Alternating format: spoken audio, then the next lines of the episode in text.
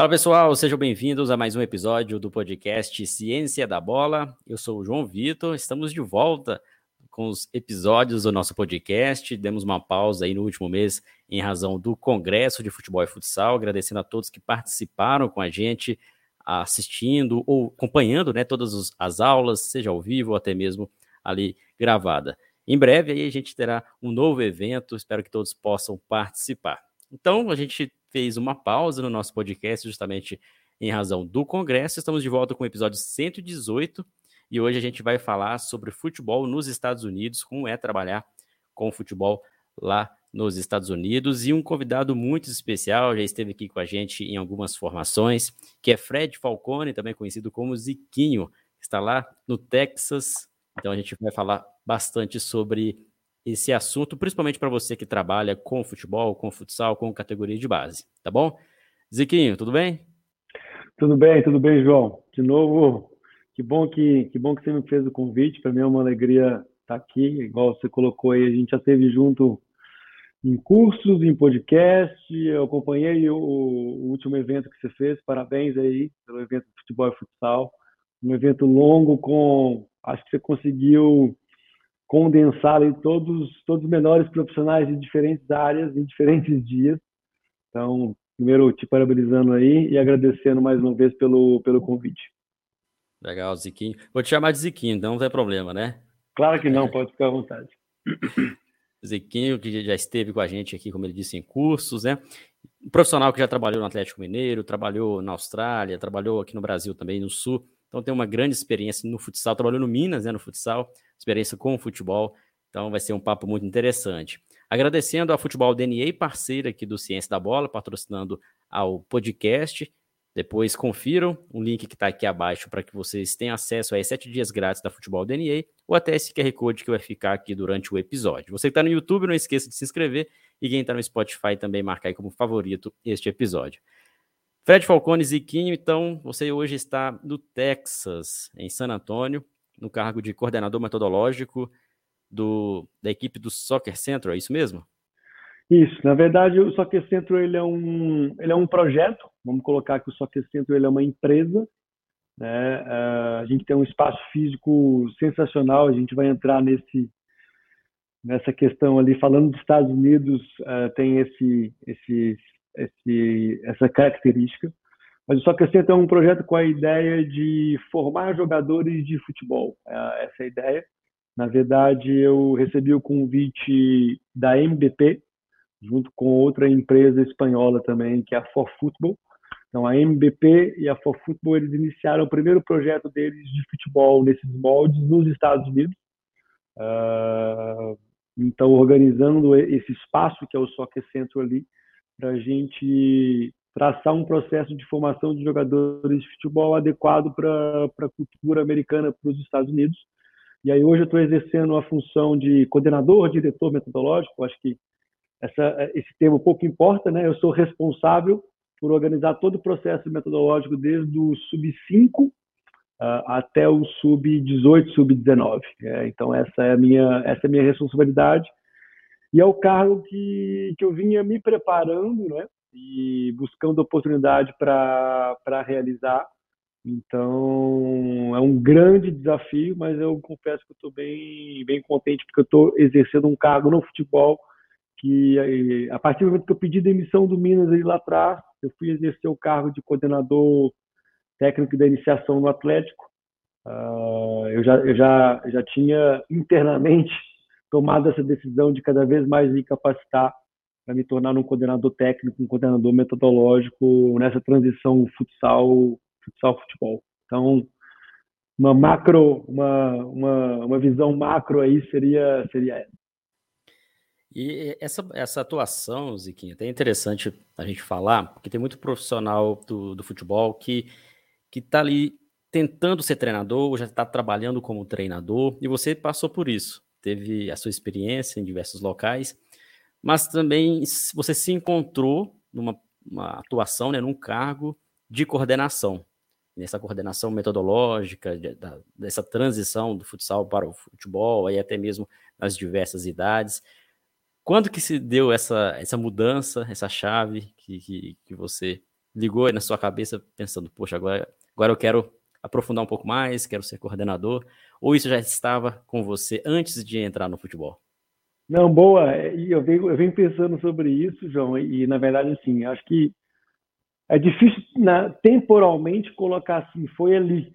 Eu acho que as, a, as situações da vida elas vão acontecendo e você vai, obviamente, se preparando e você vai se descobrindo em relação a algumas, algumas características, alguns desejos. Então, assim, acho que é um conjunto de fatores.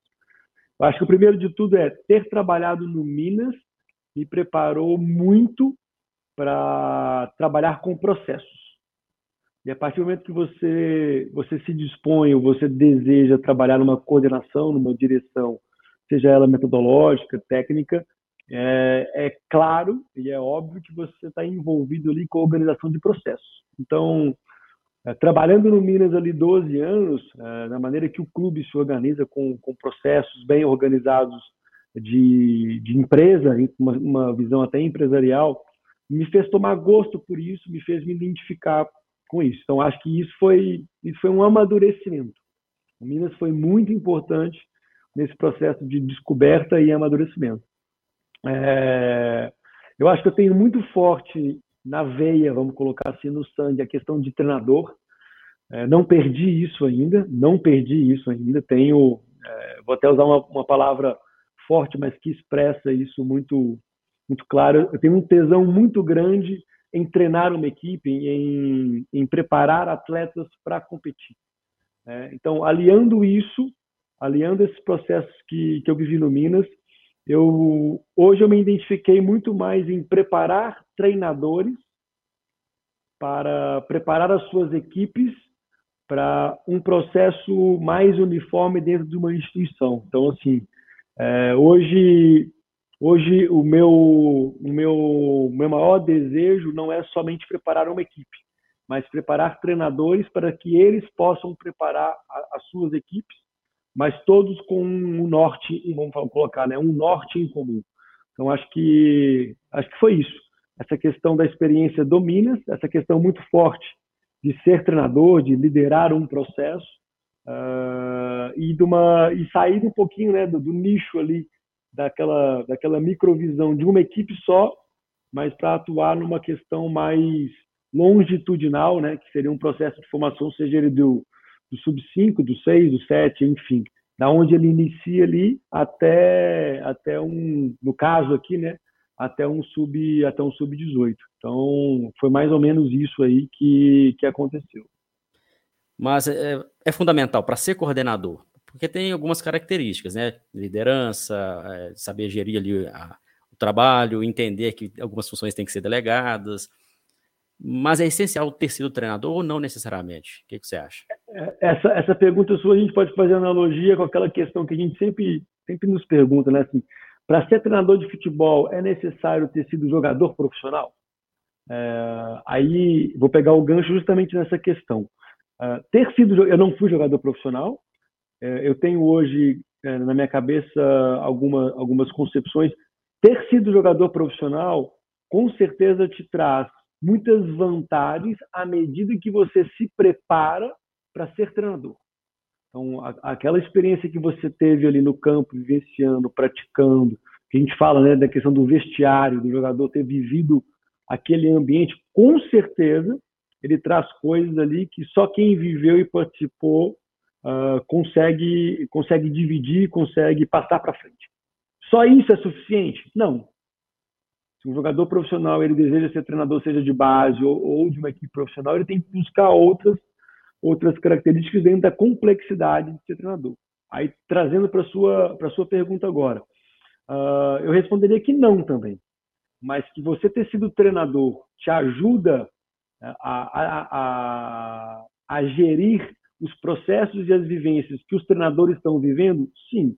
Se você não foi, é um fator é um fator exclusivo não, você vai ter que buscar esse tipo de conhecimento através de uma troca de experiências, através de outras, outras, outras possibilidades. Não é um fator excludente, mas eu acho que faz a sua trajetória ser um pouquinho mais, é, mais de buscar o conhecimento, mais de buscar uh, o, o, as experiências de quem, dos treinadores que você, tão, que você está convivendo ali, porque eu, eu tenho, isso me traz uma segurança, vamos colocar assim. Uh, quando hoje eu coordeno e eu cobro alguma coisa do treinador ou, ou, ou a gente pensa num, num macro processo, eu sei o que ele está sentindo, eu sei o que ele vivenciou. Porque eu ser treinador, eu tive coordenadores que muitas vezes me cobravam coisas que eu olhava para ele e falava assim: não tem sentido o que você está cobrando. Porque tá no campo ali treinando, na situação, muitos clubes do Brasil, né? 30, 40 meninos com uma comissão técnica reduzida, isso é inviável. Eu vivi isso. Então, acho que ter vivido isso me traz uh, mais empatia, muito mais empatia para me colocar no lugar dos treinadores do que eu acho que para quem não viveu. Mas, de novo, não vejo como um fator excludente. Mas que, que ajuda, ajuda. É uma, uma, algo a mais, né? Ele ter é. como uma das competências, se possível, ter vivenciado como treinador, com certeza ajuda bastante. É legal porque hoje, no cargo de coordenador, acaba que você é, você dá independência para os, os, treinadores, porque cada um tem a sua característica, né, seu modelo de trabalho, mas seguindo ali um norteamento que tem o seu, vamos dizer assim, o seu DNA. Então é uma maneira de você, enquanto treinador, estar levando isso através da coordenação para mais pessoas, né? Como você disse, o nicho, às vezes, quando você está como treinador, você está com uma categoria. Como coordenador, você consegue levar um pouco da sua ideia, da sua forma para mais, é, mais categorias, né? para que mais treinadores ali consigam aplicar e até dentro do processo, porque é como se você estivesse auxiliando todo o trabalho da, do desenvolvimento daquela, daquele jovem, daquela criança. Uma das, uma das decisões que me fez hoje vir para os Estados Unidos e aceitar essa, essa função e esse desafio, enfim, esse cargo, foi justamente essa. É, é, me dispor a contribuir para a formação dos treinadores nos Estados Unidos. Porque eu tive uma experiência lá atrás na Austrália com futsal, Uh, eu, eu, eu, executei alguns camps internacionais no Canadá, enfim. Então, eu, eu, eu, sabia mais ou menos um pouco da realidade nesses países. E, e eles não entendem muitas vezes a complexidade do que é ser treinador. Sabe assim, nada contra, mas muitas vezes o pai de um, de um garoto, o pai de um atleta, ele se vê na condição de ser treinador. Isso acontece muito fora do Brasil. É, ele não se prepara para, sabe? É, ele não se capacita. Óbvio que as licenças, hoje a CONCACAF tem todas as licenças, como a CBF tem, como a UEFA tem, enfim, mas o, aí vou entrar um pouquinho no, no, na cultura americana, tá? Que eu estou me deparando com isso, sim, muito. O americano ele gosta de tudo muito bem feito, tudo muito bonito. Então, assim, eu tenho o melhor material esportivo. Uh, o espaço físico do lugar que eu trabalho hoje é sensacional. Eu tenho, sei lá, 10, 10 campos de grama sintética de tamanhos diferentes. 10. É inimaginável numa estrutura de um clube brasileiro ter 10 campos. No espaço que eu trabalho hoje tem 10 campos. Os treinadores eles são hoje completamente despreparados em termos metodológicos, em termos de treinar. Porque o americano não se preocupa com metodologia. Ele quer um espaço bonito, ele quer um material bonito, ele quer vencer. Ponto. A cultura americana é uma cultura de vitória. Ele não se preocupa com o processo.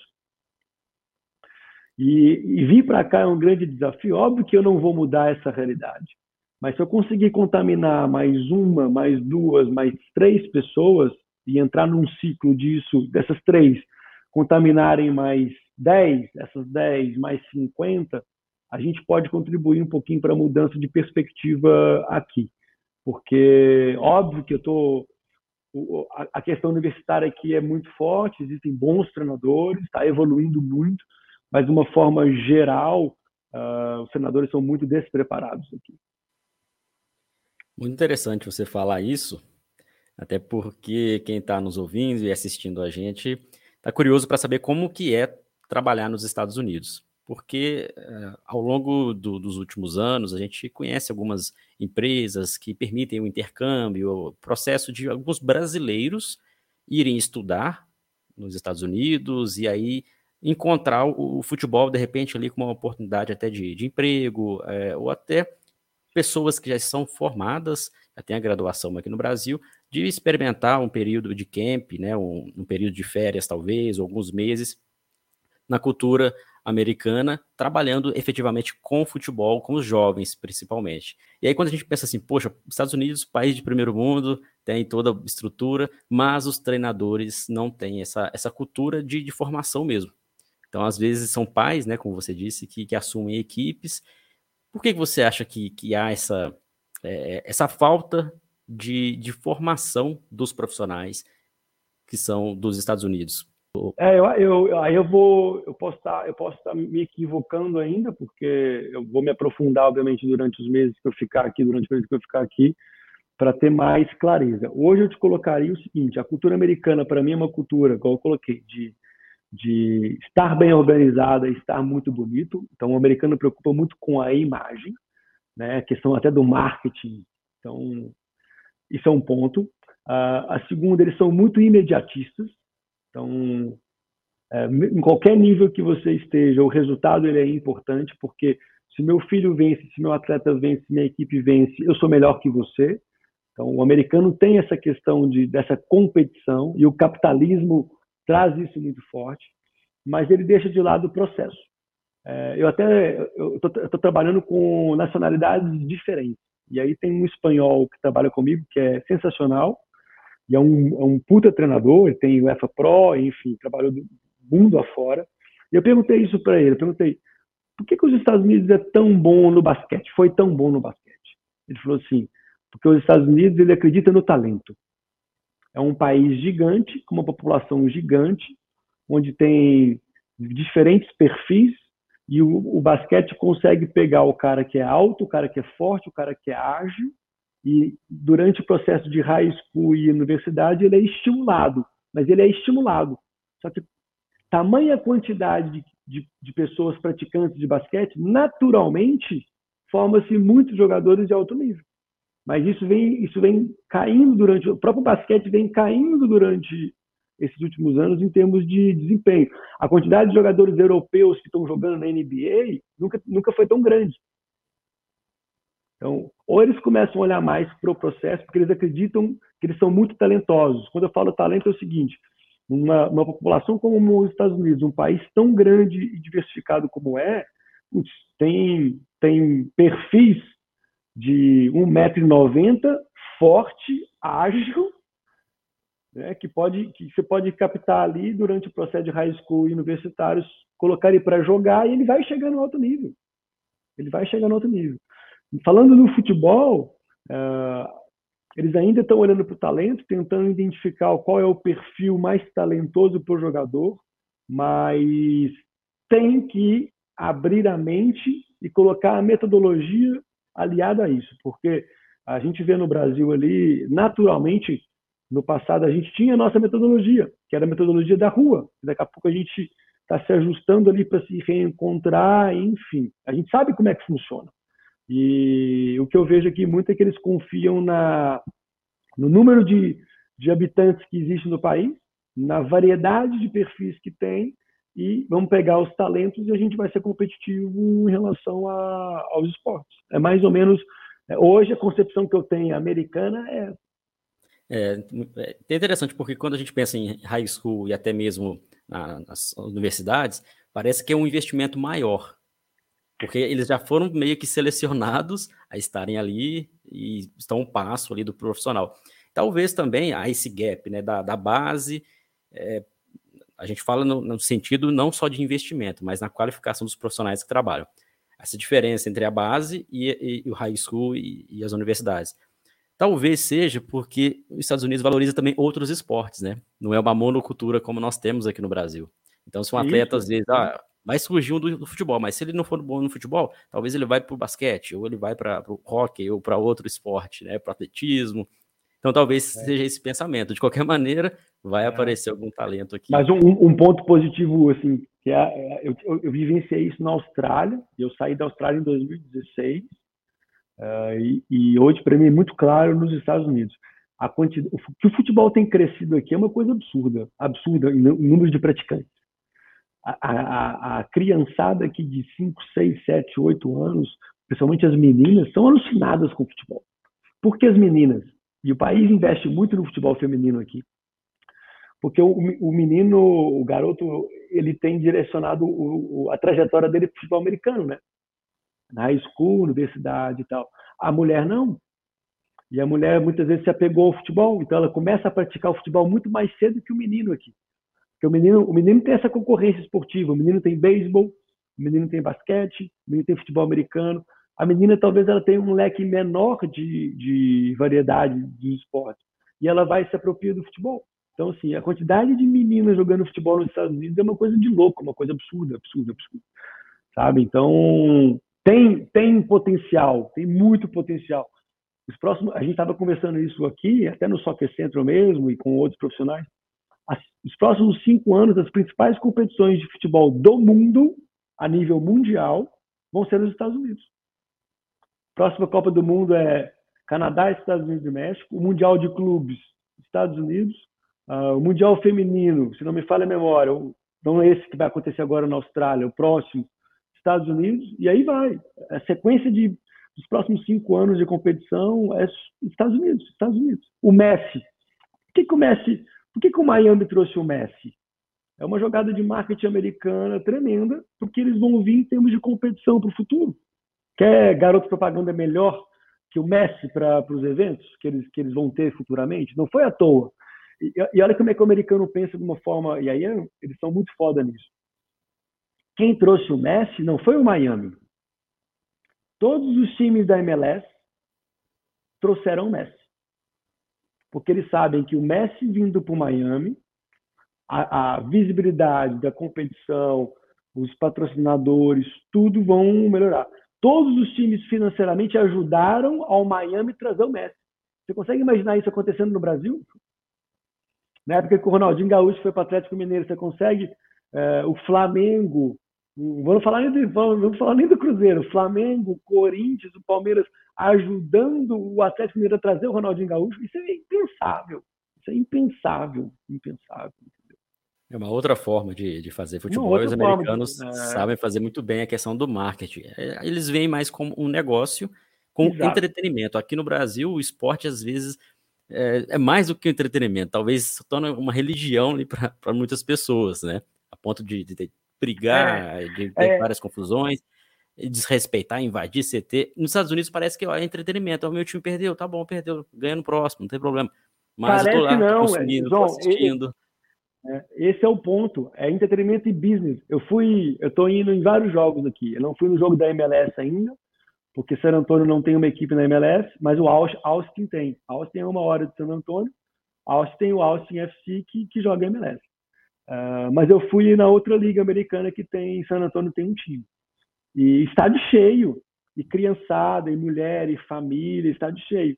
Intervalo é uma festa. Vários sorteios, evento, sabe? Brinde, é, telão. O americano ama isso. Como acontece na NBA, no basquete. Eles amam isso, é um evento. Eles estão indo ali com a família para um evento. Se o time perdeu ou não, eles batem palma entendeu? E, e putz, um puta jogo ruim. Eu, eu, nós fomos assistir ali, meu Deus do céu, assim, é só, é só passe longo, brigar pela segunda bola, que traz um pouquinho da cultura americana do futebol americano.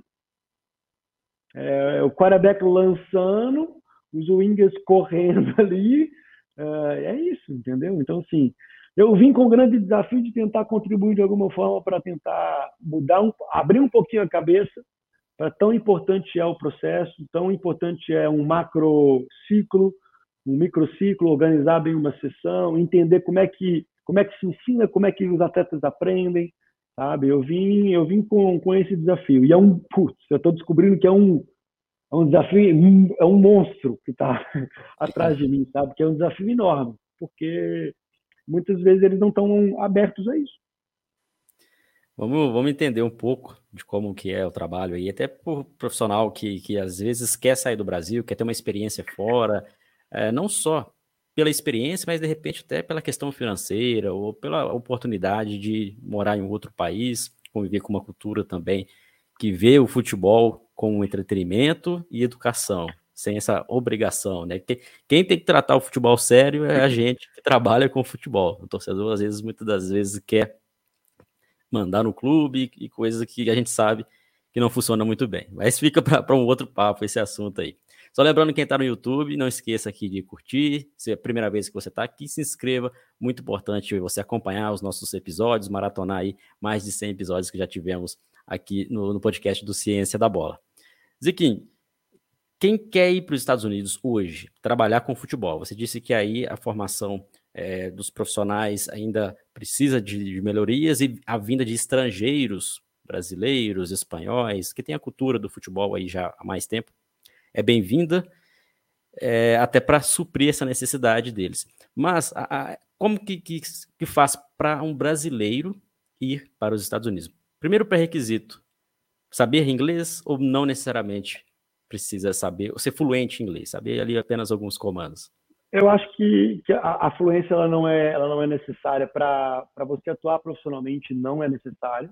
Obviamente, para você socializar e conviver num país, óbvio que você vai se restringir muito sem influência, mas com o tempo você vai adquirir. Eu acho que para atuar profissionalmente, se você tiver um inglês onde você consiga se comunicar e, e direcionar a sessão uh, e consiga dar um treino, uh, é suficiente, até porque a gente usa de todas as estratégias pedagógicas e didáticas para explicar, né? A gente consegue um quadro para explicar, a gente consegue demonstrar, a gente consegue a ajuda daqui a pouco de um próprio atleta que tem um entendimento maior, que pode te ajudar a usar termo específico muito mais claro.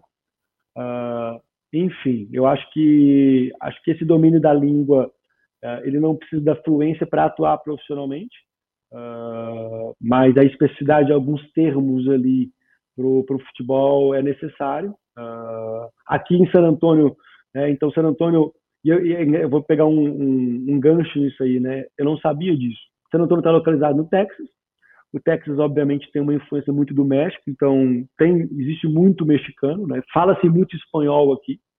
Aqui é inglês e espanhol o tempo todo. Isso é muito bom para mim, porque eu estou evoluindo muito meu espanhol também. E San Antonio é a sexta maior cidade dos Estados Unidos. Eu não imaginava isso. É a sexta maior cidade dos Estados Unidos. Tem um milhão e meio de habitantes mas em termos de estrutura é a sexta maior cidade. É, o que, que eu estou querendo dizer com isso? Para dependendo do lugar que você vai, talvez o inglês nem seja o dominante.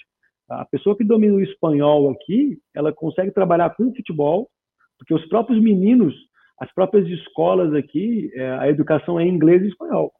O americano aqui, ele fala espanhol praticamente fluente. Fluente. No Texas é assim, é, sabe? Tem restaurante aqui que você chega, eu, peço comida em espanhol. Mas aí são estados mais ao sul que tem essa. É, eu estou falando um pouquinho mais da cidade, obviamente, igual você colocou, da, dessa questão geográfica. Ah, com certeza, se você for para Califórnia, Chicago, outros estados ali, enfim, é o inglês só, mas eu acho que o inglês, o inglês básico para intermediário, com a especificidade do futebol, você consegue dar treino. Né? Conviver é, socialmente já são um, é um outro processo. E aí você vai ter que pagar o preço de com o tempo evoluir para que isso aconteça. É, mas é, acho que está no pacote de morar fora. E aí, além disso, é, é como que é a recepção de, de estrangeiros para trabalhar com futebol, principalmente dos pais, porque muitos pais ali vão ter que abrir a mão de, de, de assumir as equipes, né, de treinadores de bairro, para profissionais que estão vindo de outros países, que têm já uma qualificação como que é essa recepção? É bem aceita? Eu vou, vou fazer um parênteses. Eu dei, eu dei o exemplo de pais, tá? Hoje, na realidade que, que eu estou convivendo aqui, não, não existem mais pais treinando. Acho que no passado acontecia muito. O perfil de treinador, por exemplo, eu só falar do Soccer Centro aqui. O perfil de treinador aqui, a gente está com um perfil muito jovem. Então, 21, 22, 23 anos, justamente porque a gente quer isso. A gente quer apostar no processo de formação para preparar esses jovens interessados em, em, se tornar treinadores, que futuramente eles possam ser essas, essas, esses, esses tentáculos nossos de tentar mudar um pouquinho essa realidade, tá? Então, isso, mas isso acontecia no passado, mas eu não vejo tão claro mais, mais aqui. É, e aí, desculpa, volta, só, só, repete a pergunta. Porque... A recepção, como que é a recepção de, de estrangeiros ah, boa, assumindo boa. equipes? Eu, eu acho que Putz, eu sou alucinado por ser brasileiro, né? Eu, eu amo o Brasil, assim. Eu amo a nossa cultura e cada vez que eu, que eu moro fora eu me orgulho mais ainda. É engraçado isso, né? Então, quando se fala futebol e Brasil, por mais que a gente tenha perdido um pouquinho o prestígio nos últimos anos, não tem como a gente negar isso, a, a gente é muito bem recebido, a gente é muito querido. Por toda a história que a gente tem, de, não só de conquistas, mas de jogadores, é, do estilo, enfim. Então, quando, quando um americano ele tem a, a informação que um brasileiro que trabalha com futebol vai estar executando uma função aqui, eh, ele nos, ele nos respeita. E de nos respeitar, ele nos abraça, sabe? Uh, nós somos respeitados e muito respeitados ainda como brasileiros quando se trata de futebol. Eu acho que durante os anos ali, uh, isso vem, eu, eu vejo a minha trajetória na Austrália, agora Estados Unidos, eu acho que a gente perdeu de novo o prestígio, mas nós somos muito respeitados ainda, muito, muito. Uh, sabe assim, eles ficam numa alegria absurda. E tem mais brasileiros com você no clube, aí na equipe ou?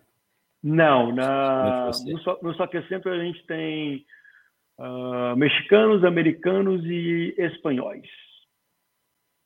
Então já tem outros, outras culturas também presentes tem, ali. É, já tem outras culturas. Uma pergunta, Ziquinho, que é muito pertinente e ela é recorrente aqui também no Ciência da Bola. Muitas pessoas perguntam se, para trabalhar fora, principalmente nos Estados Unidos, se precisa ter formação em educação física. Um brasileiro que vá para os Estados Unidos, ou está, esteja estudando, ou já tenha formação, ou não. E se ele tiver essa formação, há necessidade de alguma validação do diploma algo nesse sentido, ou se o curso da CBF ele é válido também para os cursos da CONCACAF. Essa questão mesmo de, de licenças, licenças e, e, e certificações. Eu vou compartilhar um pouquinho até da, da, do meu processo, como é que foi o meu processo, e vou responder a sua pergunta. Uh, eu acho que uh, não é necessário a graduar para atuar nos Estados Unidos como treinador de futebol, tá? Não é necessária a graduação em educação física, tá? Eu acho que os cursos de licença de treinadores, seja ele o EFA, seja ele CBF, seja ele CONCACAF, são essenciais. São essenciais. Eu vejo isso, eu vejo cada vez mais o valor da licença fora do Brasil. Eu acho que, como o Brasil culturalmente a gente tem, eu acho que de uma forma correta, tá? O processo ali da, da graduação em educação física para depois se especializar no esporte, a licença veio cada vez mais para complementar essa, essa especialização, né? Uh, a gente vem cada vez mais buscando as licenças. Fora do Brasil, as licenças são essenciais, essenciais. Seja ela de qual, qual confederação, uh, Comebol, seja o que for, seja o que for, sabe? Para você atuar, eles vão te pedir a licença. Por exemplo, eu estou planejando aqui fazer as licenças da CONCACAF porque hoje, pelo que eu entendo ali, com CACAF e CBF ainda não tem a comunicação de validação de uma licença. Assim como a UEFA e a CBF estão no processo, posso estar até desatualizado em relação a isso. Tá? Uh, Para você atuar, obviamente, de uma forma com um contrato de trabalho, de uma forma legal, você precisa de um visto. Eu vi com o meu visto de trabalho.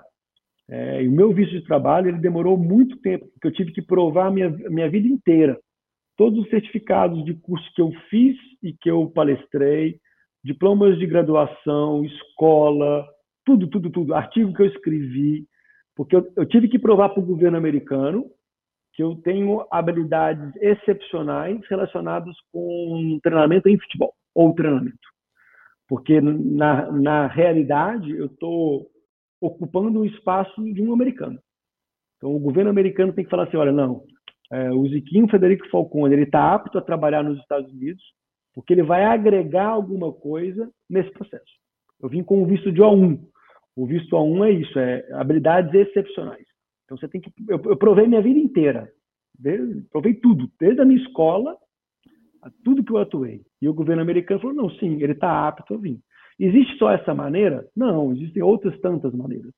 Mas o diploma, o diploma de, de educação física Uh, ele conta como uma experiência, ele não é determinante. Eu acho que as licenças, sim. Se você chegar para trabalhar no Brasil, nos Estados Unidos, eles vão perguntar qual licença de treinador você tem. Né? É, culturalmente é, é isso. É, acho que na Europa da mesma forma, enfim, pelas experiências que eu tenho convivendo. Trabalhei com, com, com um clube alemão no Brasil antes de vir, com alemães, e o alemão que eu trabalhava, diretamente, ele era engenheiro mecânico e ele tinha uma licença de treinador da, da UEFA. Não tinha graduação nenhuma em educação física. Acho que essa é a realidade do mundo afora. É interessante, né, que haja, tomara que em futuro próximo, essa, essa interligação entre as confederações, né, UEFA, a CONCACAF, a CAF, da Confederação da Ásia, a Comebol, para facilitar com que haja essa, essa globalização do trabalho de treinadores, de profissionais, porque é, eu fico pensando, às vezes, o que adianta, né, a gente ter tanto profissional formando, conseguindo suas licenças, mas que às vezes ele não consegue trabalhar em outro país justamente por causa de algumas barreiras, por falta da, da comunicação, né? Entre essa. para ter essa padronização mesmo. É, mas eu, eu acho muito difícil essa unificação, minha opinião pessoal, porque eu acho que essa unificação vai acontecer no sentido básico. Vou te dar um exemplo, tá? É, o profissional que tem a licença A da CBF, da Comebol, daqui a pouco ele vai automaticamente ter a C da CONCACAF, ele vai descer. Então, é uma maneira das, dos países e das confederações se protegerem. Porque se, se, a minha licença A ela tem a mesma validade de uma, de uma UEFA, daqui a pouco a UEFA está abrindo possibilidades de uma migração de treinadores brasileiros em larga escala. Não sei se eles desejam isso. É. E eu dei exemplos.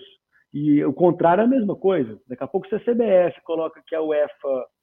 Uh, eu sei que tem o UEFA Pro, né? O nível abaixo da Pro o profissional pode atuar diretamente no futebol brasileiro, vai acontecer o contrário. Então, assim, eu acho que vai acontecer uma modificação, sim, é necessário, concordo com você, mas vai estabilizar tipo um, um standard, um ponto de partida. E vai a partir um critério ali, né? Exatamente. Eu acho que o caminho é esse. É. São questões aí políticas também muito envolvidas, né? Exato, né? E é. deve ser também pensado com bastante cautela. Mas o que é essencial, essa formação é essencial. Né? tanto quanto uma formação em, em educação física, mas no, no, sentido, pelo que você disse, para trabalhar com futebol, o que pesa mais realmente é ter, primeiramente é saber, né, ter boas, é, boas formações ali, mas se for para escolher a licença, ela é fundamental. É. E nos Estados Unidos, para o americano trabalhar, como que é o processo? Também é pelas licenças ou aí também também pelas licenças. Faculdade de Educação Física, como, como funciona aí? Não, eu, eu acho que, é, pela experiência que eu, que eu tenho fora do Brasil, é muito através de certificados. Obviamente, a faculdade, as pessoas fazem graduação aqui, buscam, até porque o, o que, que significa universidade para o americano é, é, muita coisa, né? É, é, e custa caro. As, as, boas universidades elas são caras, né? E envolve várias coisas. Uh, muito do esporte é através de cursos e certificados e licenças. Cursos, certificados e licenças. Uh, eu acho que, obviamente, a graduação é um plus, é algo a mais, mas, de novo, ela não é determinante. Excelente, um bom papo com Fred Falcone.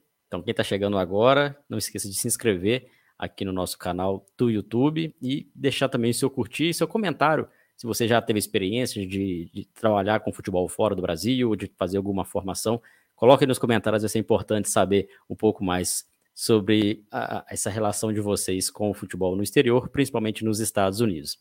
Para a gente caminhar ao final do, do podcast, Ziquinho, queria que você apontasse para nós aí o que, que de tão diferente, a gente conversou bastante né, sobre algumas diferenças culturais, mas o que, que chamou mais atenção nesse período que você está nos Estados Unidos, que é bem diferente daqui do Brasil, que de repente poderia ser aplicado aqui no Brasil, na formação, seja no cargo de coordenador ou até mesmo como treinador, que, que você viu aí, te impactou e que aqui no Brasil ainda não tem? É, Para mim é muito claro. Se a gente tivesse acesso aos espaços físicos e à, tecnologia, enfim, a todo todo esse respaldo em termos de material que, que eles têm, eu acho que ninguém seguraria o Brasil como não segura, assim, sabe? As condições de trabalho em termos de, de espaço, material, tecnologia, é tudo que a gente luta no Brasil. Você vê os clubes brasileiros todos ali, para conseguir um GPS, às vezes, com um sub-14 é um, sabe? É um, um custo, um custo. Igual eu te falei, eu trabalho num lugar hoje que eu tenho 10 campos de grama sintética Sabe? Então, assim, é, é, muito mais o acesso a essa questão né, da estrutura física e desse respaldo, né, que o americano preocupa e, e, e gosta. Uh, eu acho que é isso, é isso. O resto, em termos metodológicos, em termos de eh, capacidade de treinador, de perfil de atleta, enfim, nós estamos muito na frente. Mas é muito na frente, muito, muito, muito. Sabe? É, é, é um sentimento de orgulho mesmo. Todas as dificuldades, de trabalhar no futebol brasileiro na base, principalmente, a gente sabe que é difícil, não é fácil. Putz, a, a, realidade dos clubes brasileiros não é fácil. Nós estamos nesse sentido de qualidade de profissional, de forma de trabalhar, de dinâmica, nós estamos muito na frente. Muito, muito, muito. É aquela história, né? Tem o Deus não dá asa à cobra, né? Se a gente tivesse a estrutura física que eles têm, seria uma loucura. Seria uma loucura. Legal, muito bom saber, né? E aí cria até um pouco de de vontade de alguns profissionais que estejam aí acompanhando a gente, queiram ter essa experiência fora do Brasil, ouvir novamente aí esse podcast e entrar em contato até com o Ziquinho, Fred Falcone. Tá, no seu Instagram é Fred Falcone, né? Isso, Fred.falcone. E só um adendo, João, é e é justamente isso. E o contrário também é relevante. Se os Estados Unidos se abrir para metodologia, para processo de formação de uma forma organizada, enfim, igual a gente tem no Brasil e, e os treinadores e os profissionais são capacitados, ninguém segura os Estados Unidos. Porque eles têm tudo, todo o resto eles têm. Todo o resto e, eles têm. E é o que, de repente, profissionais aqui do Brasil têm a qualificação, possam Exato. contribuir com Exatamente. isso, né? Eu, eu, eu, vim, eu vim de coração aberto para isso. Excelente, excelente. Então, quem quiser saber um pouco mais sobre esse processo, Manda mensagem lá no direct do Ziquinho, tá? Fred.falcone no Instagram. Tenho certeza aí que vai ser bem válido. E claro, é sempre acompanhar aqui o que a gente posta aqui no Ciência da Bola, ouvir novamente aqui esse podcast e trocar informações aqui nos comentários, que é sempre pertinente. Ziquinho, muito obrigado pela, por esse papo agradável. Desejo sucesso para você nos Estados Unidos. Quando estiver aqui pelo Brasil, a gente possa encontrar pessoalmente para conversar um pouco mais, compartilhar sua experiência. E fica aí o convite para outros momentos, em outras formações, compartilhar o que você está vivenciando nessa experiência nos Estados Unidos. Não, combinado. Eu agradeço de novo, João, e estou aberto. Acho que trocar experiência, se alguém tiver curiosidade, quiser até apoio, algumas frases de apoio em relação a isso, pode contar comigo, que eu acho válido. É uma experiência morar fora, seja nos Estados Unidos ou qualquer outro país, é um crescimento pessoal muito grande que você se desafia a, a várias, várias, a várias situações, né? não é só sobre o futebol, é sobre a vida de uma forma geral. Então, te agradeço de novo aí. Legal, Ziquinho, obrigado, sucesso. Pessoal, obrigado pela audiência de vocês. Mais um episódio de qualidade, espero que vocês tenham gostado. Não se esqueça aqui, ó, Futebol DNA, tá? Um link também aqui abaixo para vocês conferirem o trabalho de excelência que é feito pela Futebol DNA. Na próxima semana, mais um convidado para a gente falar mais sobre futebol, sobre futsal, dentro desse universo esportivo. Grande abraço.